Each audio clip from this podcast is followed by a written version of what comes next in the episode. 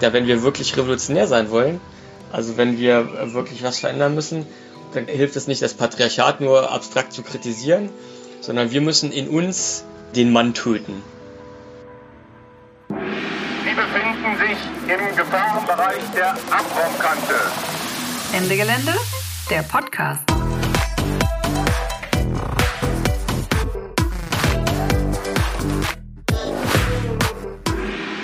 Hallo und herzlich willkommen zurück. Ich bin Sina aus der Presse AG von Ende Gelände und heute geht's um die Geschichte und politische Philosophie der kurdischen Freiheitsbewegung. Bei Ende Gelände haben wir ja ein sehr solidarisches Verhältnis mit Rojava. Wir haben oft Solibaner auf Aktionen dabei. Zu Demos gegen die militärischen Aktionen der Türkei rufen wir auch auf und so weiter. Die Ideale und Grundsätze der kurdischen Freiheitsbewegung passen eben sehr gut zu unseren Idealen von Klimagerechtigkeit. Wir wollen den Kapitalismus überwinden und zu einer Welt kommen, die demokratischer, ökologischer und sozial gerechter ist. Die meisten Hörerinnen dieses Podcasts sitzen wahrscheinlich in Deutschland, Österreich und der Schweiz, also in Machtzentren der kapitalistischen Moderne, wo wir als Linke vor allem Abwehrkämpfe führen.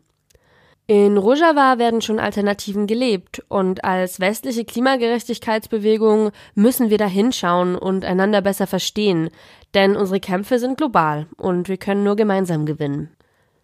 Ich für meinen Teil habe von kurdischen Kämpfen schon extrem viel gelernt und Perspektive und Klarheit bekommen, besonders in der Analyse des Patriarchats. Ich hoffe sehr, dass euch dieser Podcast auch weiterbringt und Interesse weckt, sich mehr mit der Geschichte und politischen Philosophie der kurdischen Freiheitsbewegung zu beschäftigen. An der Stelle empfehle ich euch auch, falls ihr die elfte Folge dieses Podcasts noch nicht gehört habt, das noch nachzuholen. Da ging es auch schon darum, was wir von Rojava lernen können, und es gab eine Live-Schalte runter zur internationalistischen Kommune. Jetzt wollen wir noch ein bisschen tiefer graben. Diese Folge besteht aus einem langen Interview mit Reimer Haider. Es gibt im deutschsprachigen Raum wohl nur wenige, die sich in Öcalans Texten so gut auskennen wie er, denn er ist Übersetzer. Er hat seit 2005 zahlreiche Bücher von Öcalan übersetzt und er ist einer der SprecherInnen der internationalen Initiative Freedom for Abdullah Öcalan, Peace in Kurdistan. Ich freue mich sehr, das Interview jetzt mit euch zu teilen, denn wir beziehen uns zwar oft positiv auf Rojava, aber über die Hintergründe wissen viele dann doch gar nicht mal so viel. Um die Geschichte von Rojava zu verstehen, müssen wir nach Bakur gehen. Kurdistan ist ja auf vier Staatsgebiete aufgeteilt, also Bakur, Nordkurdistan in der Türkei, Rojhelat, Ostkurdistan im Iran, Bashur, Südkurdistan im Irak und Rojava, Westkurdistan in Syrien. Rojava ist der kleinste von den Vieren und dass ausgerechnet der Teil so berühmt geworden ist, liegt daran, dass durch den Beginn des syrischen Bürgerkriegs 2011 dort ein Machtvakuum entstanden ist und so die politischen Ideen sehr umfangreich umgesetzt werden konnten. Die meisten Erfahrungen mit diesen politischen Ideen wurden aber vorher schon in Bakur gesammelt in der Türkei. Dort hat die PKK seit den 70ern einen Befreiungskampf geführt, dessen Ausrichtung sich durch den Paradigmenwechsel um 2005 rum nochmal stark verändert hat, sodass sie jetzt zum Beispiel keinen eigenen Staat mehr wollen, sondern das Ideal einer staatenlosen Demokratie haben. Dabei wird die Revolution als nie endender gesellschaftlicher Prozess verstanden, in dessen Zentrum die Überwindung des Patriarchats steht. Es ist also extrem spannend und lehrreich, sich damit zu beschäftigen. Und ich denke, in Deutschland kommen nochmal zwei Gründe dazu. Erstens leben hier über eine Million Menschen mit kurdischem Background, also sind kurdische Perspektiven stark präsent und sie spielen eine wichtige Rolle in unserer Gesellschaft. Und zweitens ist die deutsche Regierung dick befreundet mit der türkischen Regierung und eine Menge deutscher Waffen werden ans türkische Militär verkauft, die dann gegen kurdische Bevölkerung eingesetzt werden. Da ist die Lage ziemlich klar, dass man sich positionieren muss und dass es sehr wichtig ist, die Geschichte und politische Philosophie der kurdischen Freiheitsbewegung besser zu verstehen. Los geht's!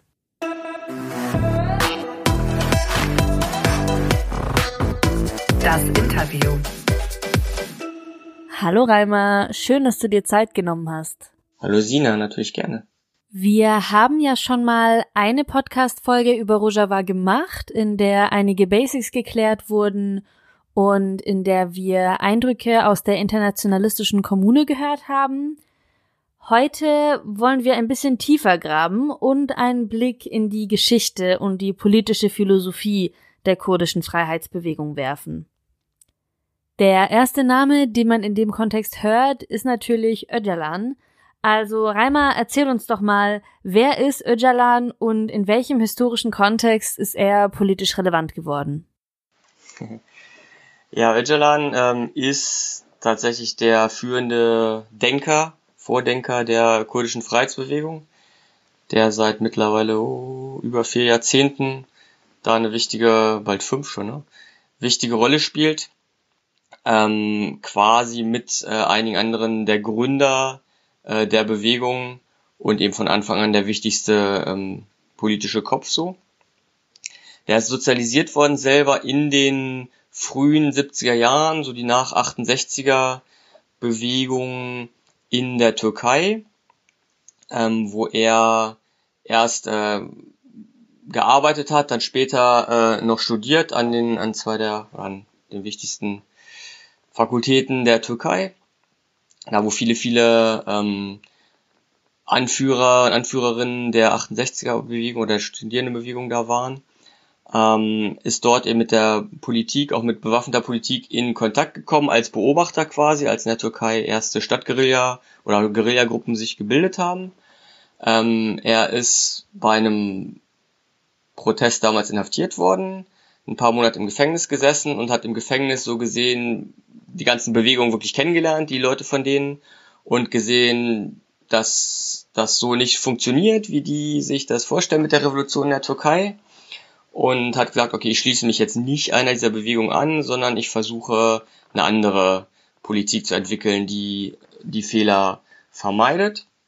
Das hat er dann ab ungefähr 1973 gemacht, ähm, hat Leute um sich geschart, ähm, mit damals revolutionären Ideen über den Status von Kurdistan, zu sagen, Kurdistan ist eine Kolonie und wir brauchen da eine, eine Unabhängigkeit. Ähm, das hat 78 zur Gründung der PKK geführt und äh, also 1978 und ja, quasi der Rest ist Geschichte. Das ist so ein bisschen, wo das, wo das herkommt. Nicht? Also ist ursprünglich kommt halt von der, vom Dorf richtig, von aus einer sehr armen Familie, von Bauern ähm, einer religiösen Umgebung. Er war selber auch als, als, als Kind und als Jugendlicher religiös, hat dann quasi an der Uni ähm, ist er mit, mit äh, linken marxistischen Ideen in Kontakt gekommen und hat sich dann da von der Religion natürlich entfernt. Entsprechend. Äh, das ist ein bisschen der Hintergrund, ganz am Anfang. Wie war denn die Situation in den kurdischen Gebieten? Also zur Zeit des Osmanischen Reichs gab es ja noch die Bezeichnungen Kurdinnen, Kurden, Kurdistan. Wie und warum und wann hat sich das geändert? Also um, um die Türkei ein bisschen zu verstehen, die moderne Türkei seit der, der Staatsgründung der Republik Türkei 23, ähm, kommt man nicht um die Person Mustafa Kemal herum, der später Atatürk genannt wurde.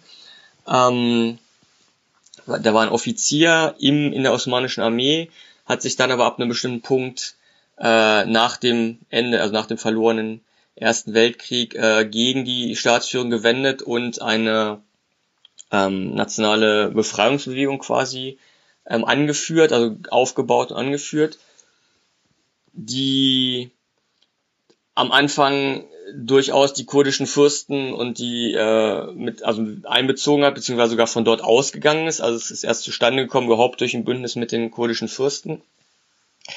Ähm, hat sich dann aber später, auch nach dem Erreichen dann der, äh, der Republik und der, der Unabhängigkeit quasi, ähm, immer stärker, äh, ist immer stärker türkisch-nationalistisch geworden. So dass große Gruppen ähm, aus der Politik der modernen Türkei rausgedrängt worden sind. Das waren eben zum einen äh, alle nicht-türkischen Völker, also nicht nur die Kurden, aber das ist halt das Größte natürlich zahlenmäßig.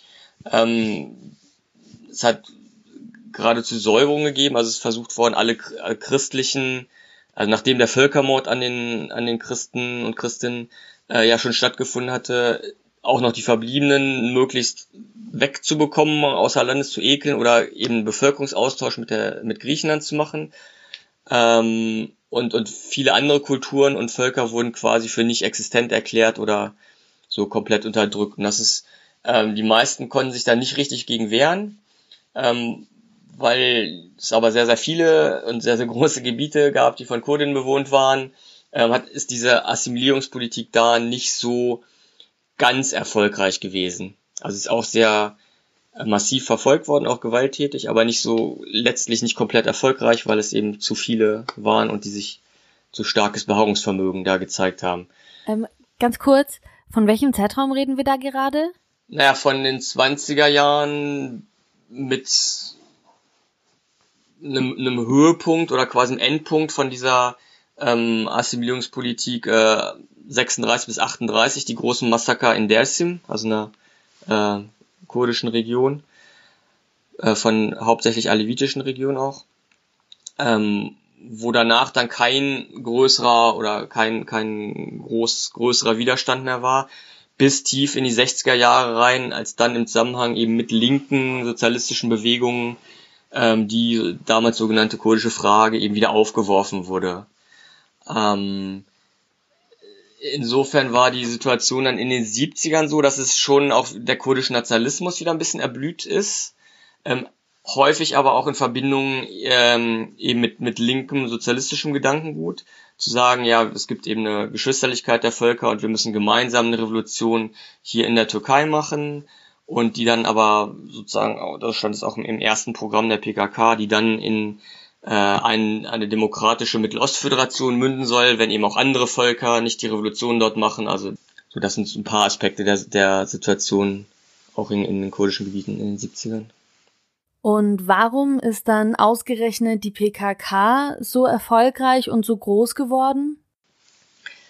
Ähm, ja, die ist am Anfang, hat die sich ausgezeichnet durch eine besondere Radikalität auch zu sagen, ja, wir fordern quasi den ganzen Kuchen, also wir fordern äh, äh, als Perspektive, als Schritt in dieser Strategie, äh, nicht zur, zur Revolution da überall, äh, eine, eine kurdische Unabhängigkeit. Also ein, sagen, alle Lösungen darunter sind irgendwie nicht Betrug und nicht machbar und nicht sinnvoll, sondern ähm, wir können uns nur richtig irgendwie einbringen, nicht mit einer äh, mit dem souveränen kurdischen Staat, der dann erst demokratisch und dann sozialistisch äh, sein sollte und dann sozusagen da zur Revolution der Region beiträgt. Ähm, und das ist was, womit sie sich gegen praktisch alle anderen äh, linken Gruppen gestellt hat. Also wohl die, die türkischen, die sagen nicht äh, ja, nein, also Selbstbestimmung für Kurdistan oder gar, gar, gar Unabhängigkeit ist erstmal völlig überflüssig und das stört sozusagen die Revolution in der Türkei, als auch diejenigen, die gesagt haben, ähm, ja, das ist, das ist zu radikal, das lässt sich gar nicht erreichen, sondern ähm, nicht, wir versuchen irgendwie, keine Ahnung, mit in Verhandlungen mit dem türkischen Staat irgendwie, was weiß ich, Verbesserungen äh, rauszuschlagen.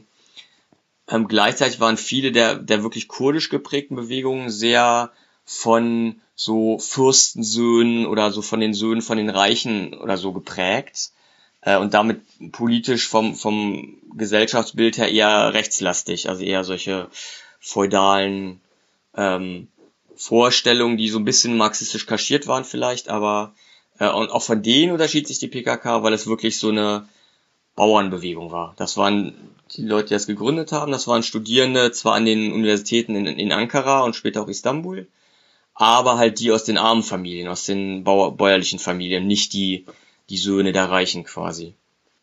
Groß geworden und viel Interesse geweckt hat sie am Anfang, glaube ich, also wenn ich mir so die das äh, anhöre und lese, wie das damals gelaufen ist, dadurch, dass sie sehr, ähm, also nicht nur radikal in ihren Forderungen war, sondern auch in der in der Umsetzung. Also dass sie quasi Sachen angesagt hat, nicht, also wir greifen jetzt an dem Punkt diesen nicht diesen faschistischen Großgrundbesitzer an oder diesen Kollaborateur oder so. Und dann haben die es auch gemacht. Also nicht nur gesagt, ja, man müsste mal nicht eine Guerilla aufstellen, man müsste mal die Revolution machen oder so, sondern gesagt haben, hier, das ist unser Ziel, das greifen wir an, das machen, das machen, und das dann auch zu machen. Also so eine ähm, überzeugend zu wirken durch tatsächliche Aktion. Das war am Anfang sicherlich ein Faktor. Und dann ist, glaube ich, auch wichtig, dass sie, ähm, wie gesagt, zwar an der Universität Ankara entstanden sind oder im Umfeld der Universität und dann aber nach einigen Jahren von politischer Diskussion und Strategiebestimmung dann auch tatsächlich weggegangen sind, haben alle die Universität abgebrochen, ähm, sind nach Kurdistan zurückgegangen und haben wirklich vor Ort, sind wirklich von, von Dorf zu Dorf gezogen, haben Unterstützung, also haben ihr quasi ihr bürgerliches Leben aufgegeben und haben versucht wirklich die Revolution zu machen. Also sind da hingegangen, von Dorf zu Dorf gezogen, ähm, haben unter der Bevölkerung, also quasi mal als Gast gelebt in, in Haushalten äh, und eben rumgezogen und haben im direkten Gespräch ähm, Leute versucht von ihren politischen Vorstellungen zu überzeugen. Und das ist äh, ein Element, das offensichtlich sehr gut angekommen ist. Ist, glaube ich, auch wirklich interessant zu gucken. Also wie wird eine, eine revolutionäre Bewegung wirklich erfolgreich? Ich finde es zum Beispiel auch sehr spannend, wie so eine ähm, sozialistische Bewegung, die ja letztlich in ihrer eigenen Praxis zumindest ähm, eher atheistisch ist, ähm, es schaffen kann, in einer sehr religiös geprägten, frommen äh, Region Fuß zu fassen, ähm, wo ja sonst häufig, also sehen wir gerade auch in den letzten Jahrzehnten, es häufig einfacher ist für ähm, zum Beispiel islamistisch, also religiös geprägte Bewegungen äh, Fuß zu fassen, nicht? Und das ohne sich da selber zu verleugnen oder anzupassen, nicht ohne zu sagen, ja, wir sind irgendwie doch ein bisschen, ein bisschen gläubig oder so, nicht, sondern einfach ihre ihre Politik trotzdem bei den Leuten äh, populär zu machen. Also das, das finde ich auch sehr spannend, sich anzugucken, wie, wie das gelungen ist, nicht? Also wie zum Beispiel über Religion geredet worden wer, wird, also wie man versucht, nicht die Leute zu antagonisieren, also nicht hinzugehen und zu sagen, ja, euer Glaube ist Schwachsinn, nicht, es gibt keinen Allah oder so, was halt auch verschiedene sozialistische Gruppen gemacht haben, sondern da sehr, sehr vorsichtig zu agieren, ähm, eher die, die wichtigen Sachen zu kritisieren, also eher zum Beispiel wie Religion benutzt wird, um die Gesellschaft dumm zu halten oder um die Gesellschaft äh, zu spalten oder um einen Teil der, der Bevölkerung gegen anderen aufzubringen. Eher diese Aspekte von Religion zu kritisieren und andere Aspekte den Leuten zu lassen und nicht zu kritisieren oder sogar zu sagen, das ist auch gut, wenn ihr an bestimmte moralische Regeln oder so glaubt oder versucht euch gegenseitig äh, zu unterstützen, wie das die Religion fordert. Weiß nicht, sind verschiedene solche Sachen das finde ich, fand ich, finde ich einen sehr interessanten Ansatz und finde ich immer, immer wieder spannend eigentlich zu sehen. Also gerade auch, wie gesagt, in den letzten Jahren, wo so radikale islamische Bewegungen so stark geworden sind, ähm, wie das auch ganz anders funktionieren kann, obwohl die Bevölkerung religiös ist. An der Stelle finde ich den Vergleich zur Linken in Deutschland spannend, was das Verhältnis zur Gesellschaft angeht weil ich schon oft den Eindruck habe, dass es so eine Vorstellung gibt von wir gegen die Gesellschaft. Dass also ein verbreitetes Selbstverständnis da ist, einer linken Szene als Subkultur, die sich zu der Gesellschaft irgendwie abgrenzt, wo es dann heißt, da drüben die Gesellschaft ist total rassistisch, sexistisch, neoliberal, mit denen wollen wir nichts zu tun haben und wir sind ja so die guten Linken, die es verstanden haben. Also ganz überspitzt formuliert. Ähm, aber so kann man natürlich keine Massenbewegung aufbauen und gesellschaftliche Veränderungen hinkriegen. Also das war jetzt sehr überspitzt und verallgemeinernd formuliert natürlich. Die deutsche Linke ist ja auch divers und an vielen Stellen wurde das Problem schon bemerkt und eine Haltung verändert dass zum Beispiel auch Selbstkritik eine größere Rolle spielt. Ich würde sogar sagen, auch bei, bei Ende Gelände äh, legen wir viel Wert auf Zugänglichkeit und Verständlichkeit. Aber ja, das Grundproblem begegnet mir schon oft. Und wie ich die kurdische Praxis erlebe, ist in der Hinsicht auf jeden Fall inspirierend. Wenn ich mit der kurdischen Bewegung zu tun hatte, war ich oft total beeindruckt davon, wie geduldig und freundlich mit Menschen umgegangen wird, die auch sehr politisch unkorrekte Sachen sagen. Wo ich das Gespräch schon längst abgebrochen hätte, ist die kurdische Freundin noch ruhig und respektvoll geblieben und hat versucht, in simplen Worten verständlich zu machen, was die problematischen Inhalte waren. Und das fand ich dann auch total stark und dachte, ja, da kann ich mir noch eine Scheibe abschneiden. Das ist halt die Bildungsarbeit, die im Alltag auch nötig ist. Ja, also ich glaube, da hast du einen ganz, ganz wichtigen Punkt angesprochen. Tatsächlich, also wenn, ähm, wenn, wenn ich wirklich gesellschaftliche Veränderung will, ähm, dann hilft es halt gar nicht zu sagen, ja, ich habe jetzt irgendwie das was erkannt, was richtig ist. Ähm, und das sollen jetzt alle anderen bitte auch erkennen. So, man muss sagen, ja, okay, da muss ich halt letztlich auf die eine oder andere Art und Weise jeden einzelnen Rassisten und jeden einzelnen Sexisten irgendwie überzeugen und davon abbringen. Und das, äh, da kann Konfrontation vielleicht manchmal sinnvoll sein, aber sicherlich nicht als äh, einziges. Also ich fand ganz, ganz, ganz schlimm diese, also diese antirassistischen Demonstrationen, jetzt will ich auch niemand auf die Füße treten, aber ähm, diese, diese Strategie zu sagen, na, ich gehe in, in Dörfer rein, wo rassistische Vorfälle passiert sind und äh, ich gehe jetzt rein und erkläre einfach die ganze Bevölkerung zu Rassisten und sagen, ihr seid scheiße. Also eine, nicht eine Demo, die quasi aus der Stadt kommt und dann aufs Dorf geht und sagt, hier ist ein Hotspot des Rassismus, das finden wir, wir protestieren jetzt gegen euch. Das ist zwar vielleicht moralisch richtig und ein bisschen nachvollziehbar, aber politisch, strategisch, äh, glaube ich, ganz, ganz, ganz dumm und ist auch ja irgendwann auch wieder aufgegeben worden, also das so, so zu machen. Nee, aber unabhängig davon, von einzelnen, also klar, jede macht auch Fehler, aber man muss halt wirklich überlegen, wie kann ich denn, wenn ich sage, ne, es gibt ja ganz viele Rassisten, da muss ich mich auch fragen, ja, wie kann ich sie alle davon abbringen? Also was muss ich tun, um das, diesen Zustand zu verändern? Zurück nach Kurdistan. Im Laufe der 80er und 90er Jahre ist die PKK also zur wichtigsten Organisation für die kurdische Frage geworden und wir machen mal den Sprung zum Jahr 1999. Was ist denn da passiert? Ja, also 1999, ähm, das ist das Jahr, was nach 1998 kam. Und 1998 war die Situation so, es gab halt ja diesen, ähm, diesen Guerillakampf der kurdischen Freiheitsbewegung. Ähm, wo relativ schnell klar geworden ist, es wird nicht, was ja das große Vorbild war, enden wie in Vietnam. Nicht, dass äh, irgendwie die, die Bewegung die Besatzungsarmee äh, oder die so empfunden nicht rauswirft. Das wird nicht funktionieren, das war relativ schnell klar. Und da hat Öcalan schnell früh versucht, ähm, Signale auszusenden für eine Verhandlungslösung. Zu sagen, es ist halt irgendwie klar geworden, hier gibt es die Guerilla und die lässt sich auch nicht äh, irgendwie wieder wegkriegen, aber wir wissen auch, dass wir auch die türkische Armee nicht wegkriegen. So von daher ist jetzt die Zeit, über eine politische Lösung für Kurdistan zu reden.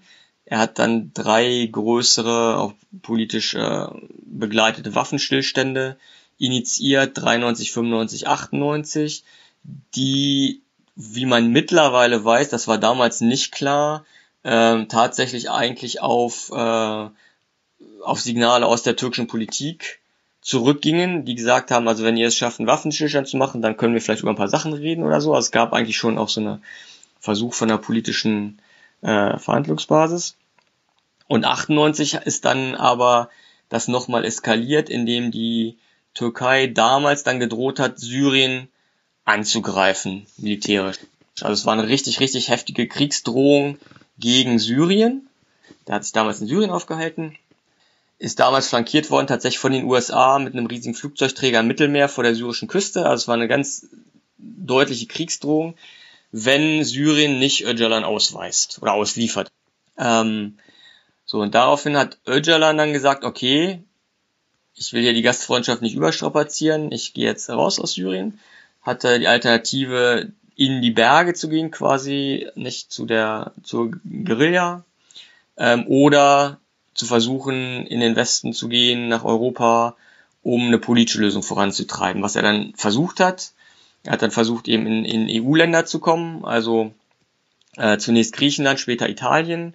Und er hat dann mehrere Sachen festgestellt, dass von den nicht so genannten westlichen demokratischen Ländern verschiedene Sachen tatsächlich nicht zu erwarten ist. Also es hat politisch nicht funktioniert. Dann ist klar geworden, so ähm, politisches Asyl, so wenn man es braucht, kriegt man es nicht. Und aber auch zum Beispiel Gerichten ist da auch nicht zu trauen. Es gab einen deutschen Haftbefehl gegen ihn wegen einer Sache aus den 80ern. Dann hat er gesagt, super, dann gehe ich nach Deutschland, stelle mich da dem Gericht und dann können wir über verschiedene Sachen vor Gericht nicht so verhandeln. Als er das signalisiert hat, hat Deutschland sofort seinen Haftbefehl zurückgezogen, den internationalen Haftbefehl. Das heißt sozusagen auch, auch Gerichte, also wenn man nicht selbst wenn man bereit ist, dahin zu gehen, auch das funktioniert nicht. Das heißt, dieses politische System in Europa wird nichts für die Lösung der kurdischen Frage, also angeblich einer großen nicht äh, humanitären Katastrophe und ein, ein ganz schlimmer Bürgerkrieg und so, wird nichts dafür tun, ähm, um da Blutvergießen zu vermeiden und eine, eine Lösung herbeizuführen. Und er ist dann wirklich gejagt worden letztlich. Also es haben alle ähm, europäischen Staaten versucht, ihn wegzukriegen. Äh, er musste dann zurück über Griechenland und über Russland und also es war eine richtige Odyssee. Man kann sich das auf Karten angucken. Er ist, ich weiß gar nicht, in wie vielen Ländern gewesen. Das ging bis irgendwie Tadschikistan und holländischer Luftraum. Also wirklich Wüste, äh, Wüste Odyssee. Ist am Ende quasi auf dem Flug nach Südafrika, wo er, wo Nelson Mandela damals noch Präsident war und gesagt hat, ja, kann kommen, ähm, ist er nach Kenia aber verbracht worden, auf halber Strecke quasi von Europa, hat da in der griechischen Botschaft, ähm, ist er eine Zeit lang versteckt worden in Nairobi. Und dann aber äh, wirklich an die ähm, an türkische Militärs, die mit einem Flugzeug nach Nairobi gekommen waren, dann übergeben worden. Also es ist nicht so, dass die Türkei ihn quasi äh, irgendwie irgendwo gefunden oder irgendwo gefangen hätte oder so, sondern er ist auf, äh, von, auf Druck der, der USA quasi von den Griechen an äh, türkisches Militär übergeben worden. Äh, zurück verbracht worden in die Türkei, Ihm ist dort innerhalb von wenigen Wochen der Prozess gemacht worden, damals als der Prozess des Jahrhunderts bezeichnet, und er ist im Juni 99 äh, dort zum Tode verurteilt worden. Die Todesstrafe ist aber nicht vollstreckt worden. Also tatsächlich hat äh, der Europarat da gesagt, so, also hat sich dagegen ausgesprochen. Das war einigermaßen hilfreich. Ähm, gleichzeitig gab es aber auch innerhalb der Türkei eine heftige Diskussion dann über die Todesstrafe. Die war seit 1984 schon nicht mehr vollstreckt worden. Bis dahin auch gegen politische Gefangene durchaus äh, angewendet worden.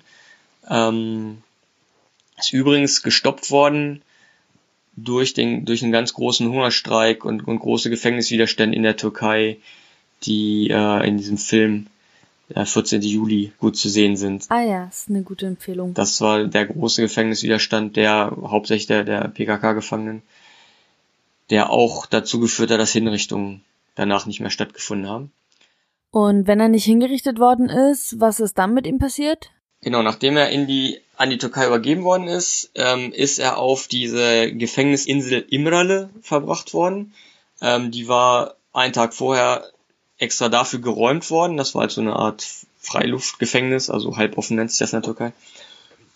Er ist auf diese Gefängnisinsel gebracht worden und dann dort äh, die ersten zehn Jahre seiner Gefangenschaft als einziger Häftling ähm, bewacht von über 1000 Soldaten ähm, in totaler Isolation gehalten worden. Nur unterbrochen durch gelegentliche Anwaltsbesuche, äh, Anwältinnenbesuche, Konsultationen und ähm, wenige Familienbesuche. Also nur von die einzigen, die ihn besuchen durften, sind seine Geschwister, von denen aber einige krank waren, einige sind mittlerweile auch schon verstorben jetzt. Ähm, ein Bruder ist relativ, relativ häufig dann da gewesen, aber es war insgesamt einfach komplette Kommunikationssperre. Nicht? Also kein Telefon, kein Fernsehen, ähm, keine Möglichkeit, Briefe zu empfangen oder zu schreiben an Leute außerhalb von Gefängnissen. Ähm, das war die Situation, die von Anfang an bestanden hat und die ähm, auch heute, also nach über 20 Jahren, eben weiter anhält. Jetzt kennen wir also die Verhaftungsgeschichte und ich würde gern den Schwenk zurück zur politischen Philosophie machen und dann auf den Paradigmenwechsel in der kurdischen Freiheitsbewegung zu sprechen kommen. Öcalan hat ja in Isolationshaft Texte geschrieben und im Rahmen laufender Gerichtsverfahren auch zugänglich machen können, die politische Analysen beinhalten und auch als Bücher veröffentlicht wurden. Ja. Ich gucke hier gerade mal. Gib mir eine Sekunde. Genau, wir haben das nämlich mal gezählt. Es ist im Vorwort von dem ersten Band von dem, von dem Manifest. Ähm, äh, haben wir das gezählt. Also da steht, dass er 2300 DIN A4 Seiten geschrieben hat mit 4.350.000 Zeichen. Also allein für diese letzten fünf Bände des Manifests, die er geschrieben hat. Nicht? Also alles handschriftlich natürlich. Äh, Entschuldigung, was war die Frage? äh, Paradigmenwechsel. Was ist das und wie kam es dazu? Was mir bei Öcalan aufgefallen ist, dass er viel versucht hat, irgendwie offen zu bleiben und neue ähm, Sachen zu lesen, sich äh, ein bisschen auf dem Laufen zu halten, was, was so diskutiert wird, deswegen auch neue äh, Fragestellungen zu erforschen, also zum Beispiel jetzt die Geschlechterfrage, die vielleicht am Anfang nicht so die große Rolle gespielt hat und zunehmend prominenter geworden ist, aber auch die ökologische Frage, ähm, da ist er quasi immer auf der Suche geblieben und hatte da dann in, mit dem Gefängnisaufenthalt die Möglichkeit, sehr viel zu lesen. Also der Zugang zu, also von Büchern ins Gefängnis, äh, dass Bücher ins Gefängnis geschickt werden konnten, ist zwar beschränkt gewesen, aber nicht, nicht sehr, sehr doll. Also reinschicken war nicht so das Problem. Und gleichzeitig ist Anfang der 2000er oder ab den späten 90ern sehr viel ins Türkische übersetzt worden. Da haben sich einige Verlage wirklich äh, verdient gemacht. Eine ganze Reihe von, von äh, sagen, ob das jetzt postmarxistische Literatur ist oder kulturtheoretische Sachen oder so, oder eben auch Denker wie Foucault, ähm, aber auch, weiß ich nicht, Silvia Federici oder Maria Mies oder äh, andere Autorinnen sind in, in großer Zahl eigentlich publiziert worden. Ob die viel gelesen worden sind in der Türkei, weiß ich nicht, aber sie waren auf jeden Fall erstmal verfügbar. Und Öcalan hat die Sachen sehr ausführlich studiert. Daher also der Paradigmenwechsel?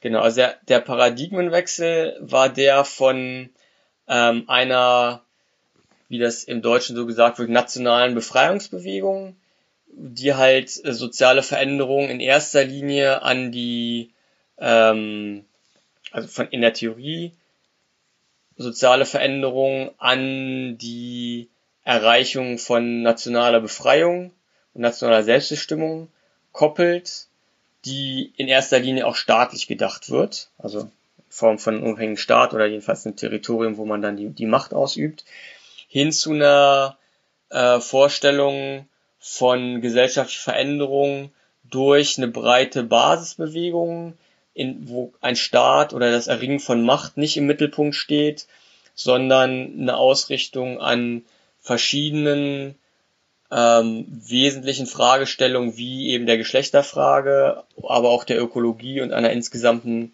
Demokratisierung und Enthierarchisierung von, von politischer Veränderung. Das ist sozusagen auf einen ganz kurzen Punkt gebracht, der, der Paradigmenwechsel wieder in der kurdischen Bewegung stattgefunden hat oder vielleicht auch noch stattfindet. Was sind denn heute die wichtigsten Eckpfeiler in der politischen Philosophie der kurdischen Freiheitsbewegung? Also wichtiger, wichtiger, ein wichtiger Eckpfeiler ist eine ähm, sehr grundsätzliche Kritik von Macht, Machtverhältnissen, die sich ähm, an Foucault orientiert. Also Macht nicht in erster Linie äh, von staatlicher Herrschaft und gewissen Unterphänomenen wie Klassenherrschaft oder so herzudenken, sondern das nicht zu ignorieren, sondern aber ähm, die Macht in, als die Gesellschaft durchdringendes äh, Verhältnis zu denken, die halt an, an vielen Stellen äh, immer wieder reproduziert wird und auch bekämpft werden kann. Das ist ein, ein wichtiges, äh, wichtiges theoretischer Punkt. Ein anderer wichtiger Punkt ist tatsächlich ökologisches Denken in Form von Sozialökologie, dass also das Verhältnis ähm, von, von Mensch und Natur beziehungsweise die Stellung vom, vom Menschen in der Natur ähm, und die, also die Hierarchisierung, die dort vorgenommen wird, also von, von hierarchischen menschlichen Gesellschaften, auch Teil des sozialen Problems ist. Also menschliche Hierarchien mit dem, dem Patriarchat als erster und wesentlichster äh, Hierarchieform, aber auch allen weiteren Hierarchien, dass quasi da schon äh, ein entweder ihren Ursprung hat oder zumindest ein deutlicher Zusammenhang stattfindet. Dann ein, ein wichtiger nicht ein Eckpunkt, aber sozusagen eine, eine wichtige Methode in Öcalans Denken ist halt sehr weite historische Ausgreifen. Also zu versuchen, die Ursachen für ähm, alle möglichen Probleme und Problematiken ähm, an ihrer wirklichen historischen Ursache zu suchen. Also ein Problem, das, also beispielsweise die ökologische Frage, nicht als eine Frage zu sehen, okay, im 20. Jahrhundert ist Industrie und fossiler Brennstoff irgendwie die Verbrennung davon massiv ausgeweitet worden, deswegen müssen wir da so ein bisschen an der Art der Industrie zurückschrauben oder irgendwie sowas zu machen, sondern zu gucken, ja, wo fängt denn dieses Problem eigentlich an? Also wo hat sich der Mensch vielleicht der Natur entfremdet in der Art und Weise, dass er Natur als Objekt betrachtet und äh, irgendwas, das er zu seinem eigenen Vorteil gebrauchen kann und sich damit ne, nicht also aus der Natur herausbegibt und sagt, das ist, ich bin jetzt Subjekt und das ist Objekt.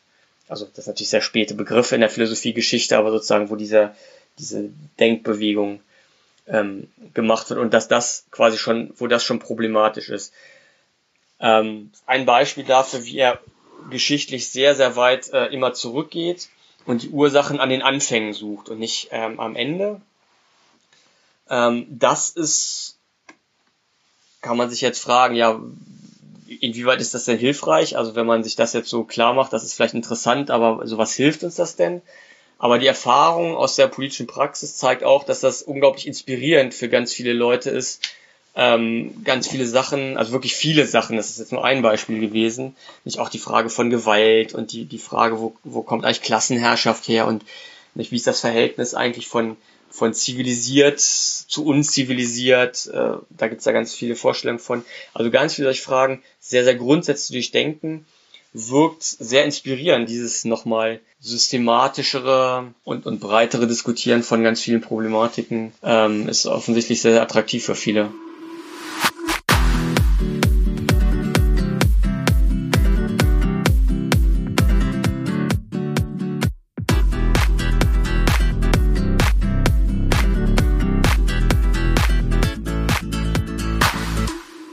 Das Thema Geschlechterverhältnis hattest du jetzt auch schon ein paar Mal erwähnt, aber wir haben noch nicht ausführlich darüber gesprochen.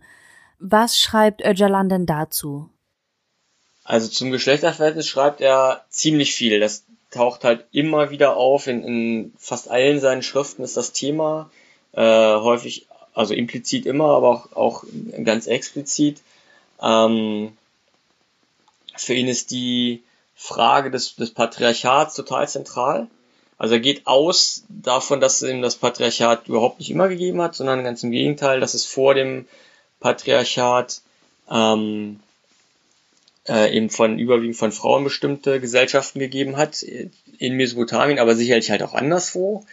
Ähm, und dass dieses äh, das Auftreten von gesellschaftlichen Hierarchien speziell ähm, den späteren Formen eben Klasse, Stadt und Staat, also Klassen, nicht eine herrschende gegenüber einer beherrschten Klasse oder Stadt gegenüber Dorf als Hierarchisierung und dann letztlich Staat als Zusammenfassung von verschiedenen hierarchischen Formen, dass das ganz wesentlich auf dem Patriarchat äh, gründet. Also das Patriarchat dem vorausgeht, das wahrscheinlich ähm, zuerst zumindest stellenweise eben durchgesetzt wurde und ähm, im, im Staat seine höchste Ausdrucksform dann findet und diese Hierarchien dann zusammenwirken und gemeinsam weiter durchgesetzt worden sind. Also ähm, äh, geht von einer so einer idealtypischen Figur aus, also eine, so eine metaphorische Figur von dem äh, politischen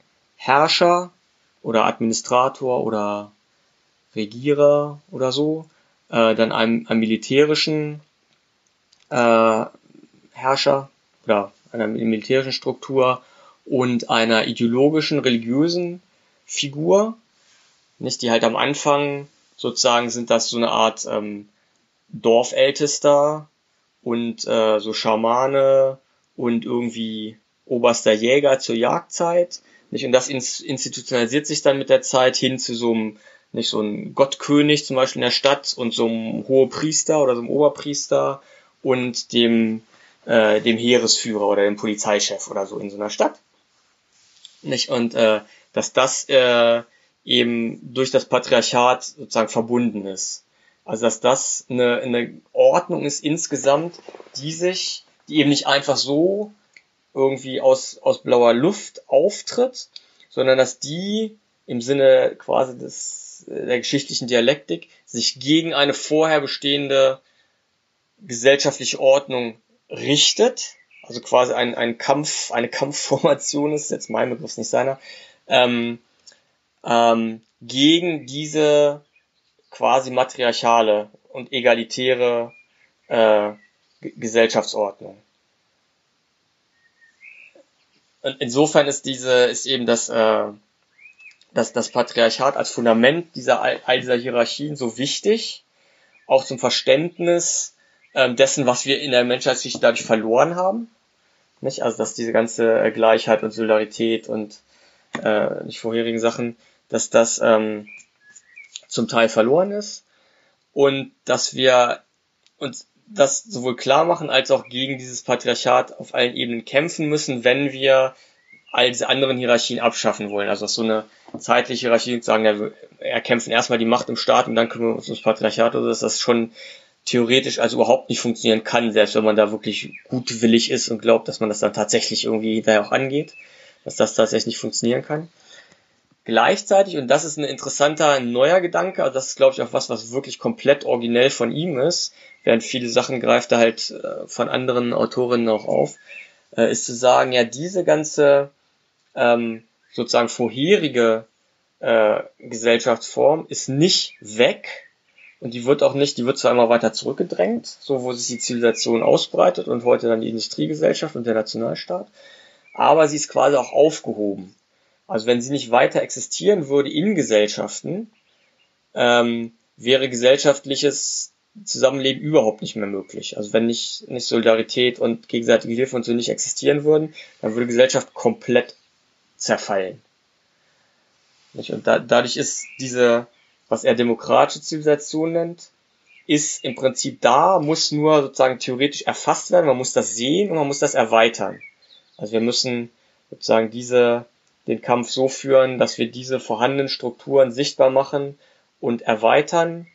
Und er schlägt damit eine ganz andere Strategie des, des revolutionären Kampfes quasi vor als eine sozusagen hierarchische Top-Down, leninistische, nicht zu sagen. Wir müssen erstmal die Macht im Staat erkämpfen. Klar brauchen wir eine Basis und wir brauchen Gewerkschaften und wir brauchen so, aber vor allem brauchen wir die Macht, um dann die Gesellschaft umzugestalten.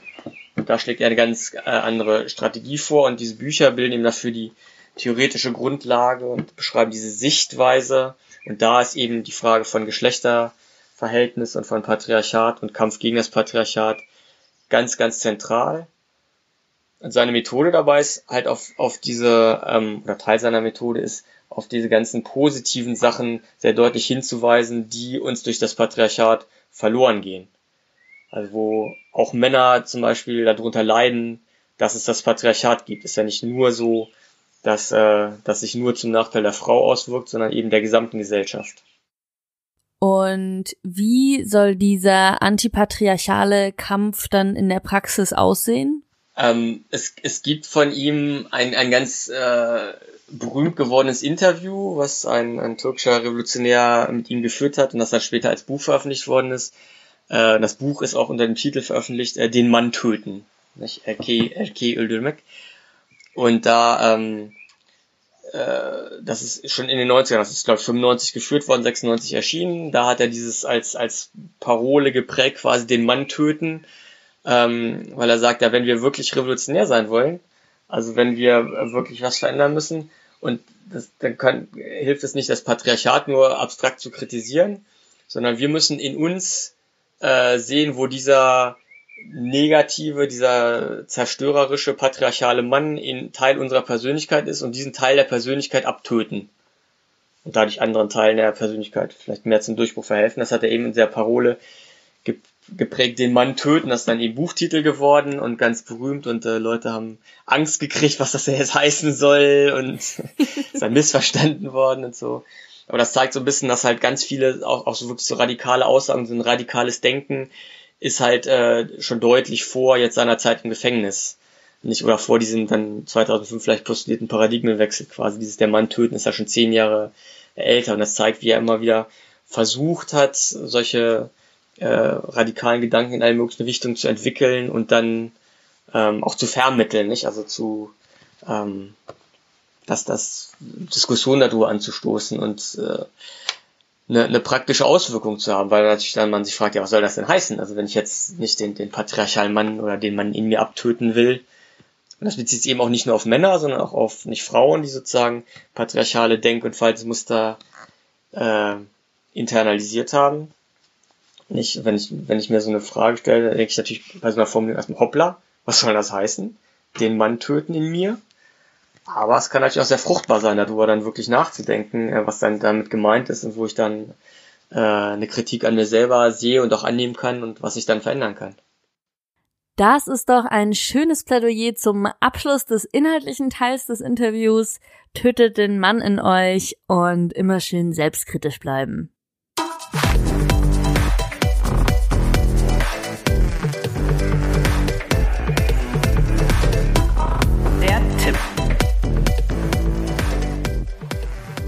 Ganz zum Abschluss, wenn wir dich jetzt schon als Übersetzer seiner ganzen Bücher hier haben, gib uns doch noch einen kurzen Überblick über Öcalans Schriften und gern auch eine Empfehlung, womit man gut einsteigen kann.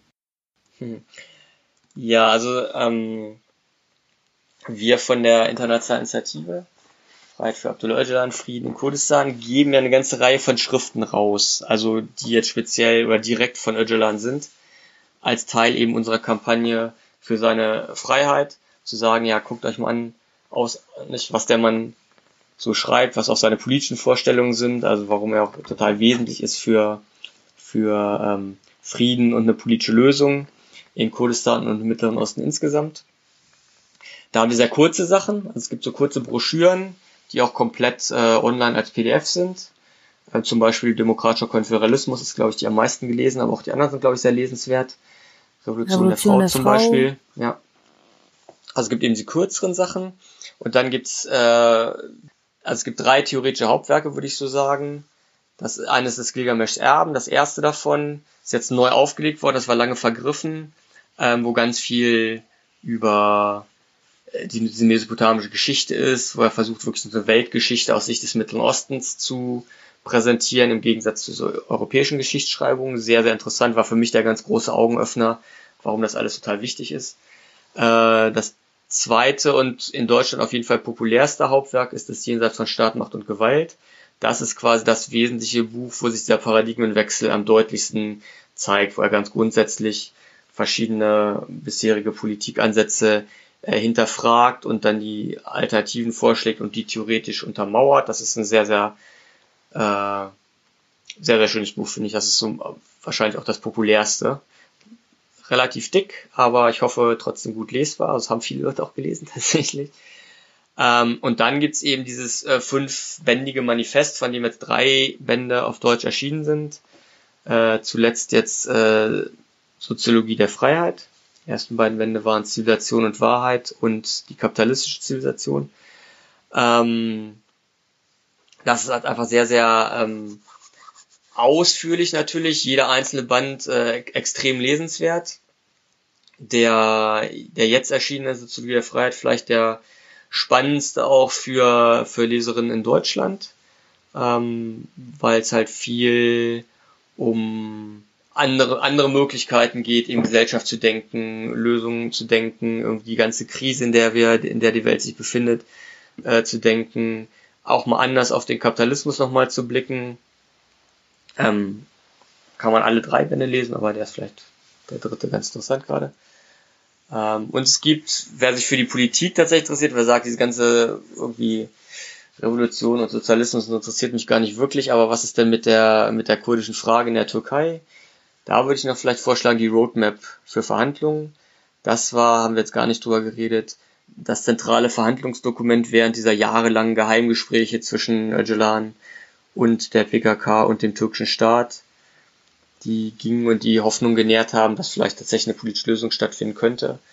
Ist ein bisschen unterbelichtet in Deutschland, ist auch nicht so viel gelesen, glaube ich, das Buch ist aber politisch zu dem Konflikt sehr, sehr wichtig.